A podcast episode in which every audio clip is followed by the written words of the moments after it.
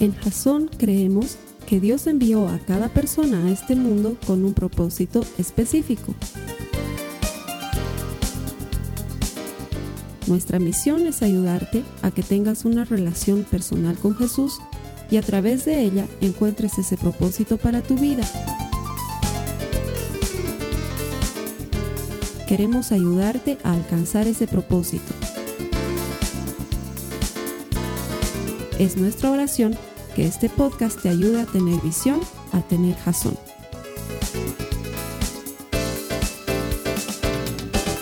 Bienvenido a los servicios de cada semana de Jazón. ¿Qué es Jazón? Es una iglesia que lo que busca es ayudarte a desarrollar una relación personal con Jesús. Cuando tú desarrollas una relación personal con Él, inevitablemente encuentras identidad y propósito y cuando sabes quién eres, sabes lo que tienes que hacer. Todos venimos de este mundo con un propósito, nadie es un accidente o uno más que vino y que tiene que irse y pasar por la vida sin trascendencia. En realidad todos hemos venido a este mundo con un propósito específico y encontrar y desarrollar ese propósito y ponerlo en práctica debería ser la tarea de nuestras vidas. Nuestro deseo es ayudarte a encontrar ese propósito. Sabemos que todo el que encuentra a Dios encuentra vida y por eso es que por medio de la palabra de Dios queremos transmitirte vida y esperanza para que todo lo que hagas sea transformado por el poder del Espíritu Santo que es poderoso y que sigue obrando hoy. Estamos en medio de una serie que se llama, ¿cómo se llama la iglesia? Jasón, ¿sí? No es Jason por si acaso, es Jasón. Debería pronunciarlo de otra forma, pero estaría escupiéndole a la cámara y no quiero hacerlo porque la pronunciación tiene que venir desde aquí abajo de la garganta, Jasón. Y Jasón es una palabra hebrea que significa visión. Estamos en medio de una serie en la que estamos aprendiendo todo lo que significa tener visión para nuestras vidas, adquirir visión, de manera que sepamos a dónde nos estamos dirigiendo, porque la mayor parte de las personas vive en este mundo sin propósito y sin dirección. Y al vivir sin propósito y sin dirección, lo único que haces es vivir una vida, como se diría por ahí, a la quete, a lo que venga. Y nosotros queremos vivir una vida trascendental. De hecho, si has estado conmigo las pasadas semanas, has aprendido que en Proverbios 29, 18 la Biblia nos dice que cuando no hay visión, todo se pierde. Entonces Jasón es mucho más que una palabra, es una declaración. Es la esperanza de recibir dirección de Dios y la certeza de que teniendo su dirección podemos alcanzar cosas mayores y mejores para nuestra vida, pero sobre todo para ayudar a las vidas que están alrededor de nosotros. Y si has estado conmigo, has aprendido que lo primero que hemos entendido es que esto se trata de Jesús y todo lo que hacemos es por Jesús. El objetivo de lo que se debería hacer en la iglesia no debería tener otra razón de ser sino que Jesucristo, anunciar su vida, su muerte y su resurrección, anunciar que Él es el camino, la verdad y la vida y que no hay otra forma de llegar al Padre si no es por medio de Jesús. Eso lo hemos aprendido la primera semana. Luego aprendíamos que aquí somos libres. Y que es una cosa fantástica ser libre, porque cuando eres libre entonces puedes desarrollar tu propósito. Es por eso que queremos ayudar a las personas a desarrollar una relación personal con Jesús, porque todo aquel a quien el Hijo hiciere libre, libre es en verdad. Y la idea es que cuando adquieres visión, también adquieras esa libertad. Esa libertad te hace creativo. Esa libertad te hace entender que eres oveja del Señor y no oveja del Carlos Alberto. Que le perteneces a Jesús y que cuando le perteneces a Jesús, para Él vives, para Él trabajas, para Él haces lo que haces. Hemos entendido que Dios es el dueño del oro y de la plata. Cuando tú tienes visión, no andas preocupado por la vida. Caminas seguro porque sabes quién está en control de tu vida. Y la Biblia dice que Él es el dueño de todo cuanto existe. Y no porque lo haya comprado, sino porque lo ha hecho. Ni siquiera necesitaríamos decirle, Señor, mi vida es tuya. Él ya es el dueño. Nos ha entregado la administración de nuestras vidas. Aprender y entender que Él está en control y que Él es el dueño de todo, trae también libertad a nuestras vidas. Y nos ayuda a ser generosos, porque cuando entiendes que lo que tienes no es tuyo, sino que es para darlo a los demás, entonces vives una vida con un peso menos, porque la mayor parte de las personas viven oprimidas, angustiadas y cargadas, porque están tratando de tener más, de saber más, de experimentar más, cuando la vida se trata de dar más, porque cuanto más das, más recibes. Es la naturaleza propia de Dios y tener visión nos ayuda a entender que la vida consiste en dar y no en recibir. Todos estos domingos hemos estado diciendo, yo no vengo a Jasón, yo soy Jasón, así que una vez más te voy a pedir que me ayudes a esto, pero afina tu garganta porque ya vengo a Jasón sin ganas, hermano, corto la cámara y lo hacemos de nuevo. Así que vas a decir conmigo, yo no vengo a Jasón. Yo soy Jasón. Yo tengo Jasón. Es importante que adquieras identidad, porque cuando sabes quién eres, sabes lo que tienes que hacer. Es muy importante adquirir identidad. Hoy he decidido titular el mensaje Qué práctico es ser Jasón, porque tener visión debería ser algo práctico. De hecho, la idea de todo lo que predicamos el año redondo en la iglesia es que tú puedas aplicarlo ni bien sales de la puerta. Que no sea algo complejo de vivir. El Evangelio no debería ser un peso, debería ser un deleite. Y por eso hacemos que la palabra de Dios sea verdadera como es en la Biblia, pero súper práctica, que tú la puedas aplicar en todo momento. Entonces, tener visión debería ser algo que puedas aplicar siempre.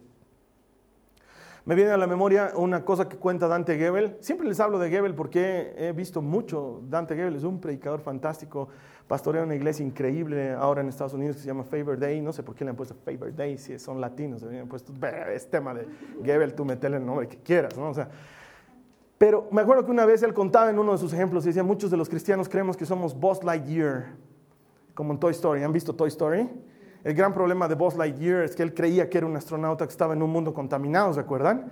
Entonces, cuando viene Woody y le aprieta el botoncito que le abre su casco, el tipo se empieza a asfixiar cuando no estaba pasando nada, ¿no? O sea, Buzz Lightyear estaba en un mundo imaginario y de hecho la primera película de Toy Story se trata básicamente de convencerlo de que es un juguete, ¿sí? Porque cuando sabes quién eres, sabes lo que tienes que hacer. Mientras no sabes quién eres, estás viviendo otra vida y él estaba viviendo la vida de un astronauta interplanetario que era un caballero galáctico, algo así, ¿no es cierto?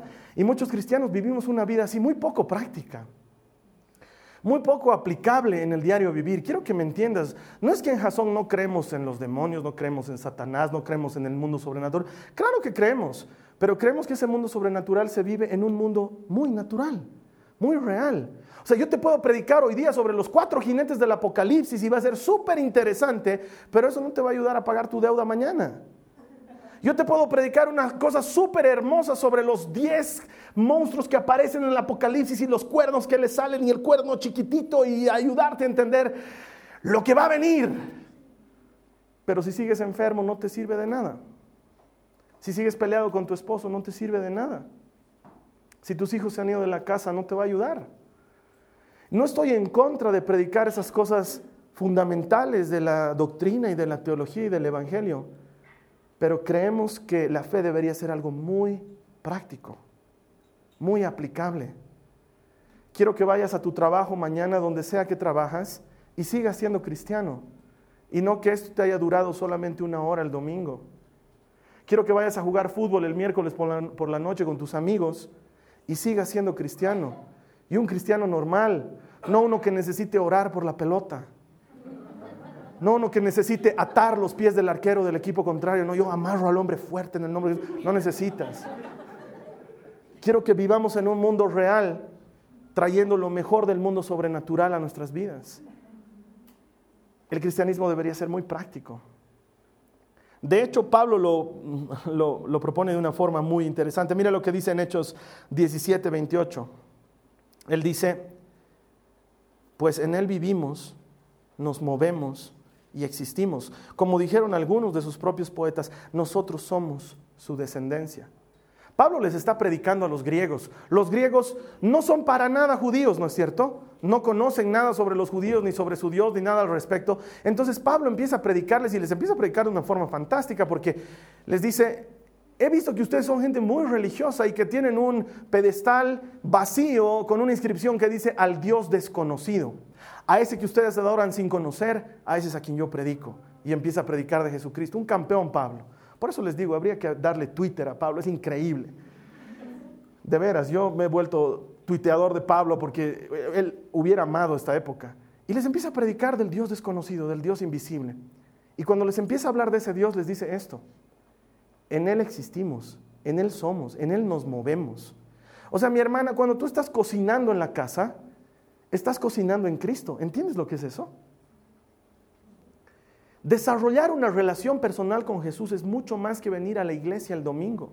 Es moverte en Él. Cuando estás manejando tu movilidad, en Cristo estás manejando. Cuando has ido al estadio a ver a tu equipo favorito, en Cristo estás disfrutando de ese momento. En Él somos, en Él vivimos, en Él nos movemos, en Él existimos. Esto se trata de Cristo. Entonces, ¿cómo no vamos a hacerlo práctico?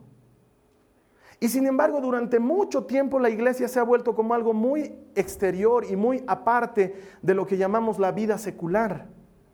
Y sin embargo, Jesús nunca pretendió que abandonemos la vida secular porque hace falta que alguien sea luz allá donde no hay luz. Es más, cuando él ora en Juan 17 le dice a su padre, Padre, no te pido que lo saques del mundo. Porque si lo sacamos del mundo, ¿qué hacemos? Y sin embargo, los cristianos vivimos en una extraña lucha por salirnos del mundo. Estamos orando porque la próxima película de Batman sea un Batman cristiano, ¿no? Que se convierta al Evangelio. Batman tiene que ser Batman. Déjenlo a Batman si no es cristiano. Hay películas cristianas fantásticas. He visto ayer el tráiler de lo que va a ser Noé. Va a ser una película de miedo con Russell Crowe, con un, un, reparto increíble y va a ser una película épica y fantástica. Y qué lindo para nosotros los cristianos que cuenten una historia verdadera con tal presupuesto y tal capacidad artística. Pero los que estamos coleccionando solo películas cristianas y no queremos ver nada más, estamos siendo Buzz Lightyear, poniéndonos un casco y creyendo que nos va a contaminar el aire de afuera. Y el cristianismo tiene que ser un cristianismo práctico. Tiene que ser un cristianismo real. Algo que vivamos todos los días. Entonces, tener visión es entender que esto se trata de Jesús, todo lo que hacemos y vivir para ello. No apartarnos un ratito para ser cristianos y vivir el resto de la vida como camuflados en medio de una sociedad, que no nos descubran que somos cristianos. Soy cristiano y soy normal y no me voy a contaminar, no me voy a hacer nada caminando con otros que no son cristianos. No me va a pasar nada.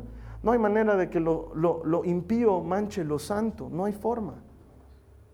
Dios tiene un claro mensaje, a partir de eso dice, conviértanse ellos a ti, tú no te conviertas a ellos. Claro, el problema es que muchos cristianos nos bajamos un poquito y nos bajamos un poquito, ¿no es cierto? Hermano, solamente, solamente los he acompañado a mis amigos y estábamos, entonces, ¿no es cierto? O sea, tú conoces tus límites.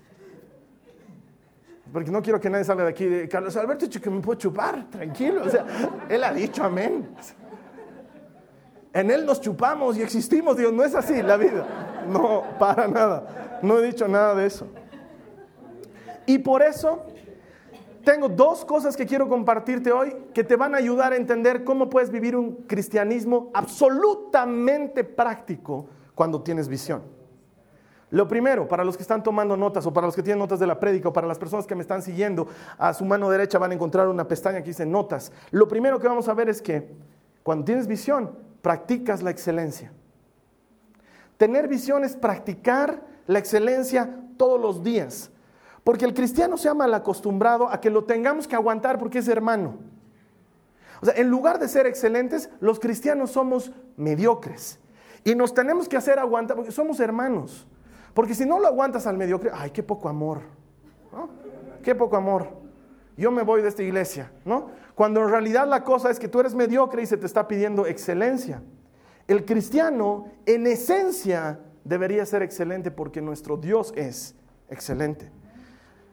Me encanta David en esto y su corazón. Mira lo que dice en Primera de Crónicas 21 al 23. Está hablando con un hombre que se llama Arauna y le dice Arauna a David, tómela mi señor el rey y úsela como usted quiera.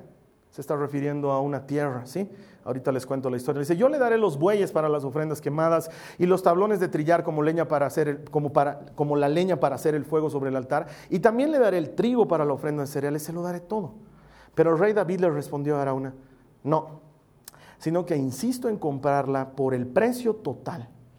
No tomaré lo que es tuyo para dárselo al Señor y no presentaré ofrendas quemadas que no me hayan costado nada. Así que David le dio ahora unas 600 piezas de oro en pago por el campo de trillar. Te voy a contar qué está pasando brevemente. Resulta ser que David manda hacer un censo y eso estaba mal a los ojos de Dios. Esta es otra historia, ya es mucho más larga de entender, pero básicamente hacer un censo significaba que tú te sentías dueño de lo que ibas a contar. Entonces, no David, el dueño no eres tú, el dueño soy yo y ahí está el problema. Entonces manda hacer un censo y Dios le manda a decir a David, aquí has fallado David, así que elegí o, tres años de, caer delante de tus enemigos, o que venga la peste, o caigas en mis manos. Y, David le dice, no, prefiero caer en las manos del Señor porque sus misericordias son nuevas cada mañana. Y entonces Dios manda al ángel destructor y espada desenvainada empieza a hacer desastres en medio de Israel. Y entonces David ve todo eso y le dice, Señor, por favor, yo soy el culpable, no tienes que meter en contra de tu pueblo. Y entonces agarra y dice, tenemos que hacer una ofrenda, un sacrificio a Dios. Y ve que el ángel está con la espada desenvainada y David encuentra un campo y dice, aquí mismo. Entonces habla con el hombre y le dice, por favor, vendeme tu campo, necesito hacer una ofrenda al Señor porque esto va a continuar. Y el hombre le dice, tú eres el rey, yo te lo doy todo gratis. Si me invitas una salteña, yo estoy feliz. Y David le dice lo más importante de este pasaje, no puedo presentarle a Dios algo que no me cueste. Porque entonces no es una ofrenda, no es un sacrificio. Y si tú entiendes que tu vida, como hemos leído en lo que Pablo dice en Hechos, se desarrolla en Él, en Él vivimos, nos movemos y existimos. Nuestra vida no puede ser considerada un sacrificio vivo, como dice Romanos, si no es excelente, si no te cuesta nada. Pero nosotros estamos mal acostumbrados a presentarle a Dios lo que nos sobra. En Jasón queremos desechar eso.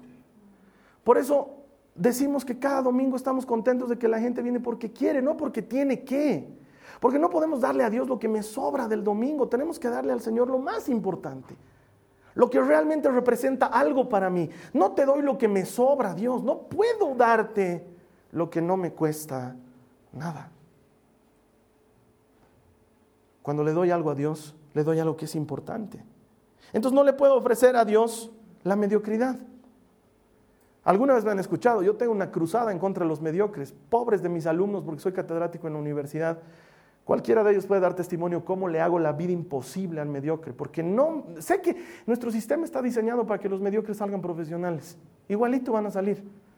entonces, por lo menos conmigo les va a costar. A lo mejor yo soy el ángel del Señor con la espada desenvainada, pero tengo una cruzada en contra de la mediocridad, porque creo que tener visión es practicar la excelencia, es ser bueno en todo lo que haces. Entonces basta de ser mediocres en nuestra forma de trabajar, porque para Dios trabajamos. No trabajas para tu empresa, no trabajas para tu jefe, no trabajas para la organización que te da el dinero, no, trabajas para Dios, porque mañana mismo te puede dejar sin trabajo también. Porque que yo me acuerde cuando la gente no tiene trabajo, viene aquí y me pide, Carlos Alberto, oraremos para que Dios me dé un trabajo. Y luego cuando les da el trabajo dicen, gracias Dios porque me has dado un trabajo. Y sin embargo, de repente empezamos a trabajar para Coca-Cola, ¿no ve? Y hemos dejado de trabajar para Dios. Nos dio el trabajo y eso fue todo. Aunque trabajes para la Chrysler, no sé para quién trabajes, trabajas para Dios. Yo trabajo en el gobierno del Estado plurinacional. Trabajas para Dios. Él es dueño de todo. Entonces basta de ser mediocres en lo que hacemos. Basta de ser mediocres en nuestras relaciones, porque en tu matrimonio estás casado con tu esposa, con tu esposo y con Dios. Y cuando eres padre, eres padre de tus hijos a modelo de Dios. Entonces todo lo que hacemos es para Dios. Es lo que nos enseña Pablo más adelante. Lo hemos visto unas series atrás cuando veíamos la voluntad de Dios es lo que sea, ¿te acuerdas? Lo que sea que hagas, hazlo como si lo estuvieras haciendo para Dios, porque para Dios lo estás haciendo. Entonces necesitamos ser excelentes. Mira lo que dice el libro del profeta Daniel en el capítulo 1, los versos 19 al 20, dice, el rey habló con ellos, Nabucodonosor, y ninguno le causó mejor impresión que Daniel, Ananías, Misael y Azarías, los cuatro judíos que tenía en su corte. De modo que entraron al servicio real y cada vez que el rey los consultaba sobre cualquier asunto que exigiera sabiduría y juicio equilibrado, los encontraba, ¿cuántas veces? Los encontraba diez veces más capaces que todos los magos y brujos de su reino. El cristiano debería ser eso ser diez veces mejor, porque tú tienes ventaja. Siempre les he dicho esto, no somos mejores por nosotros mismos, sino porque corremos con ventaja, porque ante la necesidad hay socorro, ante la debilidad hay fortaleza, y cuando caes hay quien te levante, y cuando fallas hay quien te perdone, y cuando no sabes qué hacer, no hay problema porque Dios sí sabe. Entonces, no tenemos excusa para no ser mejores. Y sin embargo, el cristiano es el que llega más tarde a la oficina, el que menos trabaja, el que más desgano muestra, sobre pretexto de no, yo no me quiero juntar con los del mundo, aleluya. Es la verdad. Y nos hacemos odiosos a los demás en lugar de ser excelentes, de estar ahí para ayudar a los demás, de extender nuestra mano al que lo necesita y no estar mirando, ay sí, pero este no va a mi congre ay no, este no es cristiano, ay este no le voy a ayudar porque encima es musulmán.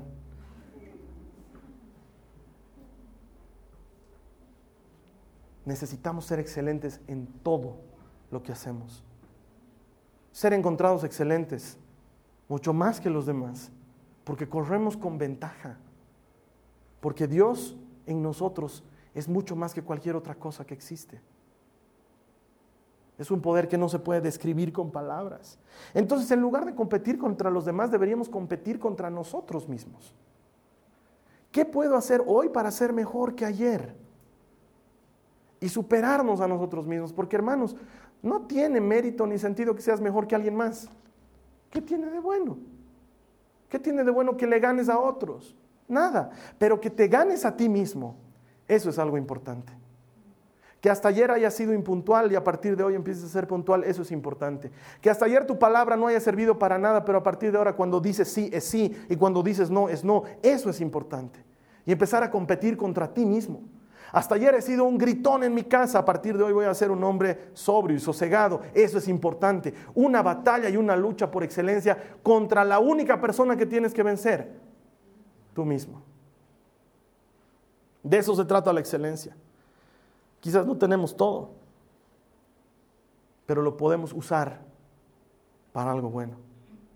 Nadie nos está demandando que seamos hábiles en todo. Se nos está pidiendo que lo que sabemos hacer lo hagamos con excelencia, lo mejor que podamos. De hecho, es muy importante entender que Dios valora al que es fiel en lo poco, porque nunca te va a dar mucho si no demuestras primero ser fiel en lo poco. El otro día estaba en una reunión de liderazgo y una de las personas que estaba ahí dijo una cosa que, puff, voló mis sesos por toda la pared y la manchó así asquerosamente. Le habían ofrecido un cargo de subgerente y él me dice, nos comparte ese día, no estoy pudiendo liderar dentro de mi familia y voy a estar liderando como subgerente. Hay algo que no está bien en eso. Y Dios tiene cosas mayores y mejores para ti, pero para cuando eres fiel en lo poco, pero la mayoría de nosotros somos lloricones, estamos llorando todo el día por la triste vida que nos ha tocado vivir. Y por eso Dios no tiene algo mejor para nosotros, porque no podemos ser fieles en eso poco que Dios nos ha dado. Porque vivimos soñando con salir de casa y cuando salimos de casa vivimos soñando con casarnos y cuando nos casamos vivimos soñando con tener un hijo y cuando tenemos el hijo queremos devolverlo.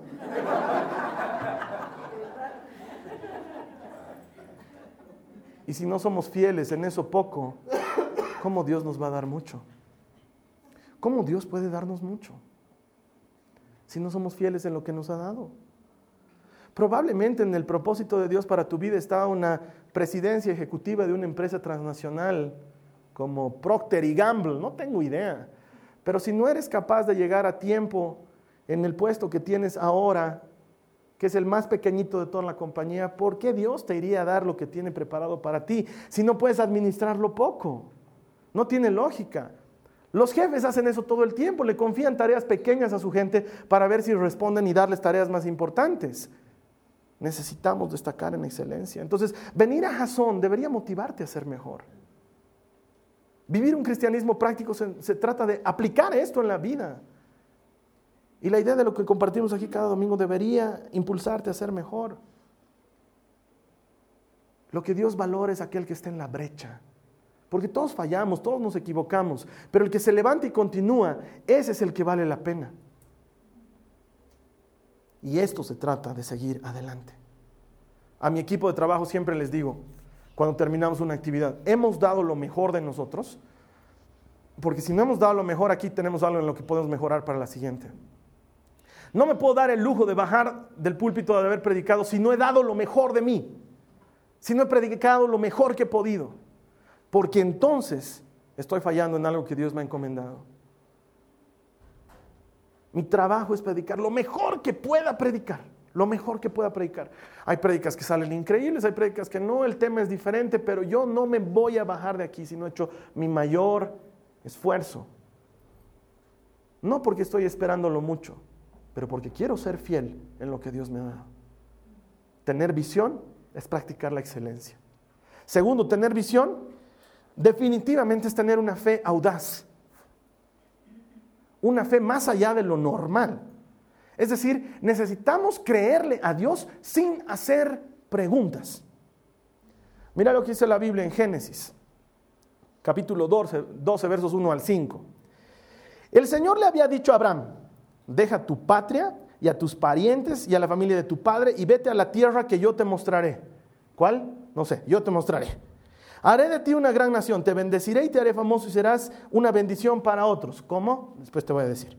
Bendeciré a quienes te bendigan y maldeciré a quienes te traten con desprecio. Todas las familias de la tierra serán bendecidas por medio de ti. ¿Cuándo? Después te digo. Entonces Abraham partió como el Señor le había ordenado y Lot fue con él. Abraham tenía 75 años cuando salió de Arán. Tomó a su esposa Saraí, su sobrino Lot, todas sus posesiones, sus animales y todas las personas que había incorporado a los de su casa en Arán y se dirigió a la tierra de Canaán. Aclaración, todas las preguntas que habían en medio son mi cosecha. Abraham nunca preguntó nada. Dios viene y le dice, sal de ahí, ven a un lugar que yo te voy a mostrar, y el otro va, como oveja, literalmente. Nunca agarra y dice, ¿dónde me estás llevando? ¿Hay agua? ¿Hay servicios de pizza cerca porque tal vez tenemos hambre? Mi esposa necesita viajar en primera clase. Nada. Ven, ya fue, sin hacer una sola pregunta. Me acuerdo que casi cinco años atrás, cuando estábamos a punto de iniciar Jasón, levantar Jasón, este pasaje lo tenía en mi cabeza como una fotografía. Pero en lugar de Abraham estaba yo. Porque Dios me había llamado a hacer algo que yo no tenía idea que tenía que hacer. Y me veía a mí mismo de la mano de mi esposa y de mi hijita pequeña, porque no había la María Joaquina. Y veía delante un panorama amplio y vacío. Y detrás de mí habían 18 años de formación y nada más y no tenía idea de lo que quería Dios de mí. Y sin tener idea de lo que Dios quería de mí, una tarde de un 14 de febrero estábamos iniciando nuestro primer estudio bíblico en mi casa. Dios me dijo que lo haga y yo no tenía una sola pregunta. Sí tenía muchas dudas y muchas interrogantes, pero si tú me has dicho que lo haga, yo lo hago. Y la gente que trabaja desde esa época conmigo y los que me conocen de antes aún, saben que el Carlos Alberto es ese tipo de loco. Dios me dice algo y nunca le pregunto. Si Él me dice que lo haga, lo hago. Y punto. Necesitamos tener una fe audaz. Cuando tienes visión, entiendes que creer y obedecer vienen antes de entender. Creer y obedecer vienen antes de entender, porque muchas veces nos va a tomar tiempo entender, pero creer y obedecer, eso lo puedes hacer de inmediato. Es más, puedes creer y obedecer y esperarte un tiempo a entender, pero muchos de nosotros obramos a la inversa y esperamos entenderle primero a Dios. Y nos perdemos de cosas que Él tiene para nosotros, sencillamente porque no estamos listos para manejar los detalles. Mira lo que dice Lucas en el capítulo 5, en el verso 5. Dice, Maestro, le respondió Simón, hemos trabajado mucho durante toda la noche y no hemos pescado nada. Pero si tú lo dices, echaré las redes nuevamente. Debes recordar este pasaje, la famosa pesca milagrosa. Han estado tratando de pescar toda la noche, no han pescado nada y Jesús le dice, echa tu red a la derecha. Y Pedro le responde esto, Señor, hemos estado intentando toda la noche, pero si tú lo dices, yo pongo la red ahí de nuevo, sin preguntas. Tú lo dices, yo te creo. Punto. Señor Jesús, tú lo dices, yo te creo. Punto. El problema es que para nosotros es desesperante. Para muchos de nosotros un cristianismo a este nivel es desesperante, porque necesitamos entender. Y si se dan cuenta, Jesús nunca habla de entender, no porque no quiere que entendamos, porque vamos a entender tarde o temprano, sino porque la fe precede al entendimiento. Y todo aquel que cree en mí no se pierde, más tiene vida eterna. Nunca dijo, y todo aquel que me entiende no se pierde. Podía haber dicho, ¿no ve? De tanto amó Dios al mundo que mandó a su único hijo, para que todo aquel que entienda, no dice eso, ¿no ve? Para que todo aquel que crea. Están los discípulos presos en una, en una, en una prisión y empiezan a cantar alabanzas y hay un terremoto y salen y Pablo y Silas están ahí, evitan que los presos escapen. El carcelero está a punto de suicidarse porque piensa que todos han escapado y Pablo le dice, tranquilo, no temas, todos estamos aquí. Y entonces el carcelero asombrado le dice, ¿qué debo hacer para ser salvo? ¿Y qué le dice Pablo? Entiende al Señor Jesús y serán salvos tú y los de tu casa. No, no ve. Cree, cree, cree. Punto. Cree. Punto. Él ha dicho que no va a faltar pan sobre tu mesa. Cree. Punto. Él ha dicho que cargó con todas nuestras debilidades y se llevó todas nuestras cargas y el castigo que fue sobre Él nos trae la paz y que por sus llagas fuimos sanados. Cree. Y punto. No necesitas entenderlo, pero ¿cómo hizo? ¿Cómo cargó con todas nuestras debilidades? Lo vas a entender tarde o temprano porque Dios no está jugando a las escondidas, pero creer y obedecer viene antes que entender. Necesitamos vivir una fe audaz. Por esto es que aquí en Jasón no queremos ofender a Dios con pensamientos pequeños, porque entendemos que nuestro Dios es un Dios grande. Entonces no queremos ofenderlo con cosas chiquititas, queremos hacer cosas grandes. Generalmente, y mi equipo lo sabe, cuando les pido que vamos a hacer algo, me ponen cara de ya nos va a salir con alguna cosa el Carlos Alberto, porque siempre les pido algo imposible. Siempre. Nunca les pido algo que pueden hacer. Porque si es algo que pueden hacer, lo hago yo. Les pido cosas difíciles. ¿Por qué? Porque sé que van a tener que ir a pedir ayuda a Dios para hacerlas. Entonces somos una iglesia pequeña, pero con una visión gigante. Estamos seguros que Dios va a bendecir al que es fiel en lo poco y le obedecemos sin hacer preguntas. La mayor parte del tiempo Dios no te revela todo lo que tiene que revelarte porque no sabemos o no podemos manejar los detalles. Porque si Dios viniera y te dijera, yo te he llamado para que hagas esto y esto y esto y te das cuenta la monstruosidad de la magnificencia de lo que Dios tiene para ti, probablemente dirías, no, gracias. Y me han escuchado decirlo muchas veces, si yo hubiera sabido que era tan difícil levantar una iglesia, en el momento en que Dios me estaba llamando a hacerlo, le hubiera dicho, no, gracias me voy a Kairos. Harto me gusta esa iglesia. ¿En serio? Solo Dios y yo sabemos las veces que he estado sobre mis rodillas llorando por lo difícil que es esto.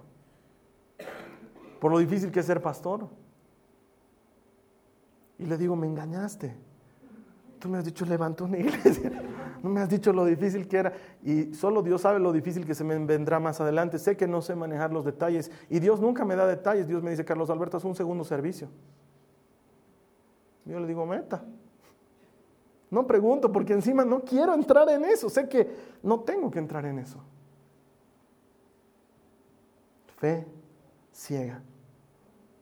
Tú lo dices. Yo te creo. Punto. No hay cuestionamientos. Eso es tener visión. Eso es un cristianismo práctico.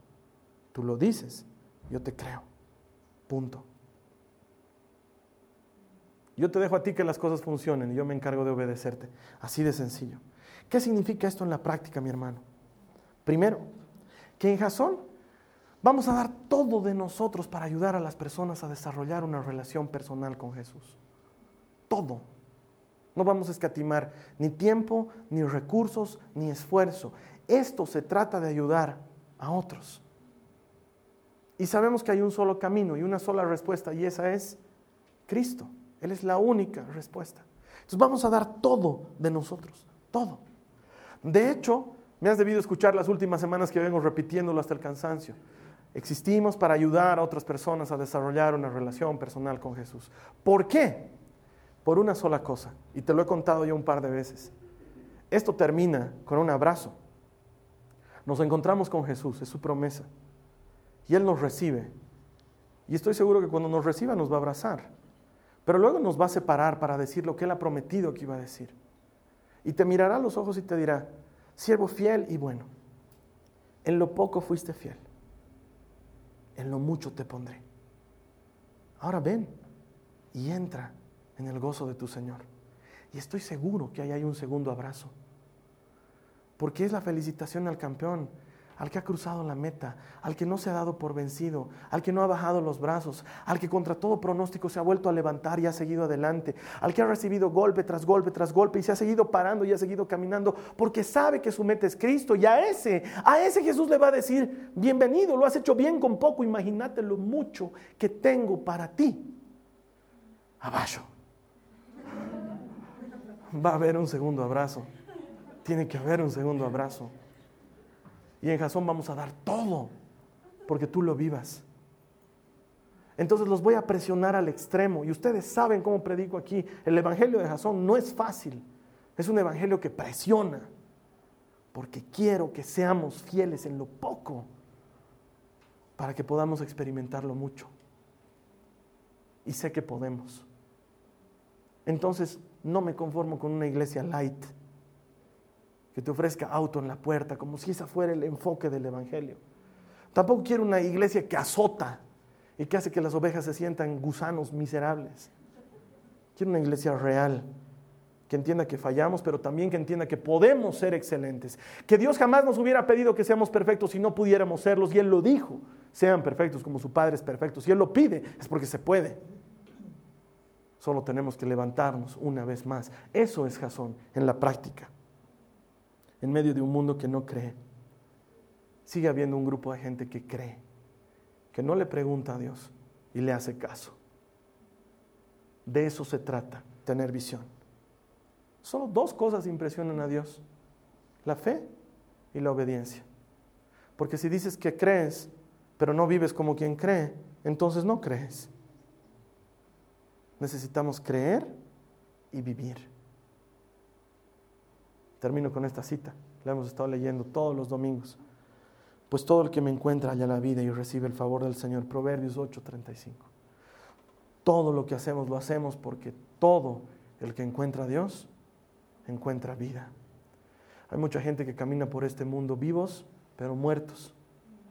Muertos en sus preocupaciones, muertos en sus pecados, muertos en sus angustias, muertos. Que todos los días se levantan sin un propósito y vuelven a la cama y, ha sido un ciclo más. Y todo el que encuentra a Dios encuentra vida. Qué distinto es cuando te levantas en la mañana y por más que el mundo se te está cayendo encima, tienes un propósito, tienes un destino, sabes lo que tienes que hacer. Con desesperación, creemos que para ayudarle a la gente a desarrollar una relación personal con Jesús hay que enseñarle a ser excelente y a creer sin preguntas. Vamos a orar. Te invito a que te quedes aquí con nosotros. Nuestro anfitrión en línea te va a guiar en un momento de oración. La siguiente semana, la penúltima semana de Jasón, vamos a ver qué distinto es tener Jasón. Qué distinto es tener visión. Eso lo vamos a ver la siguiente semana. Y la última semana, que es mi favorita de todas, chan, chan, chan, chan. ¿Cómo podemos hacer para encontrar esa visión?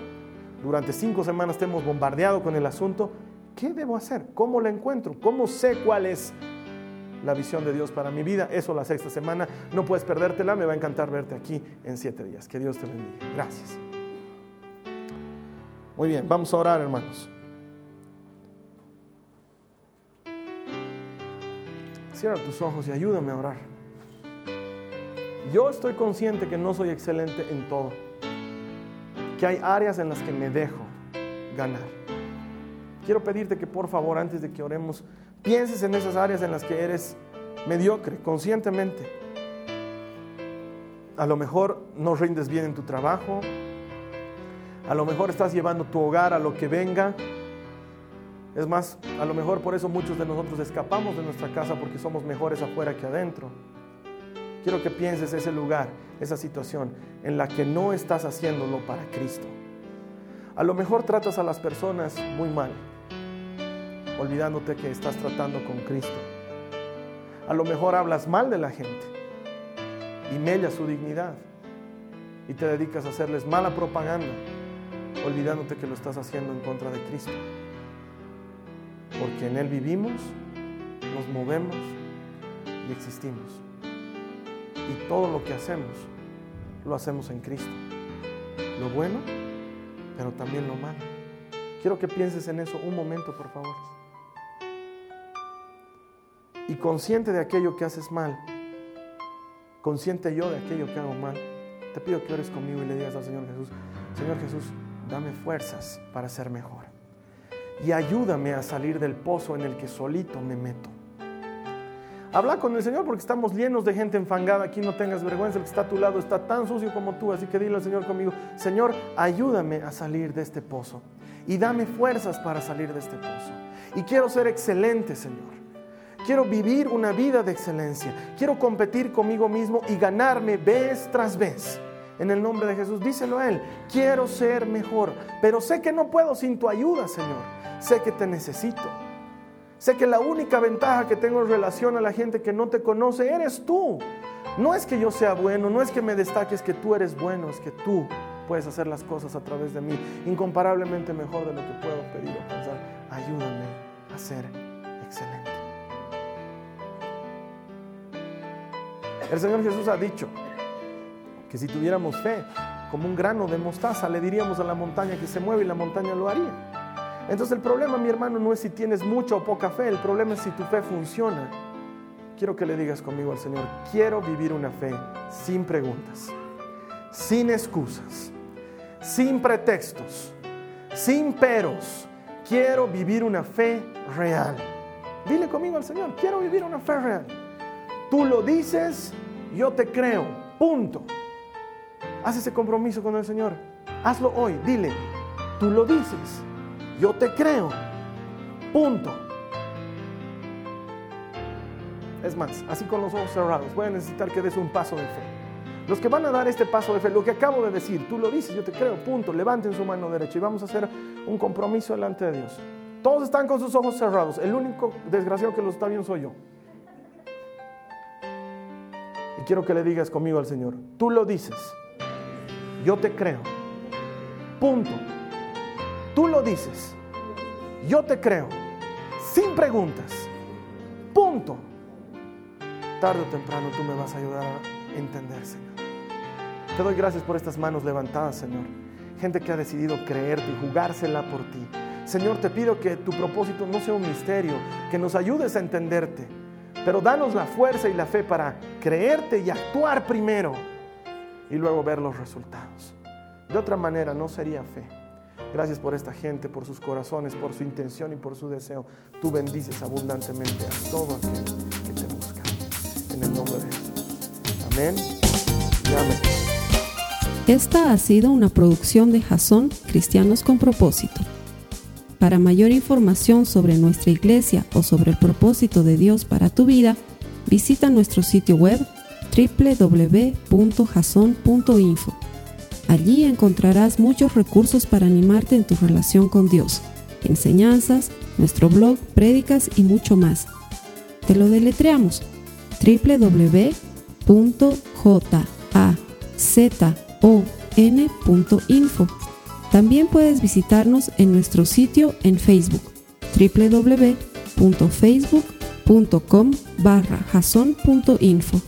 Que Dios te bendiga abundantemente. Muchas gracias.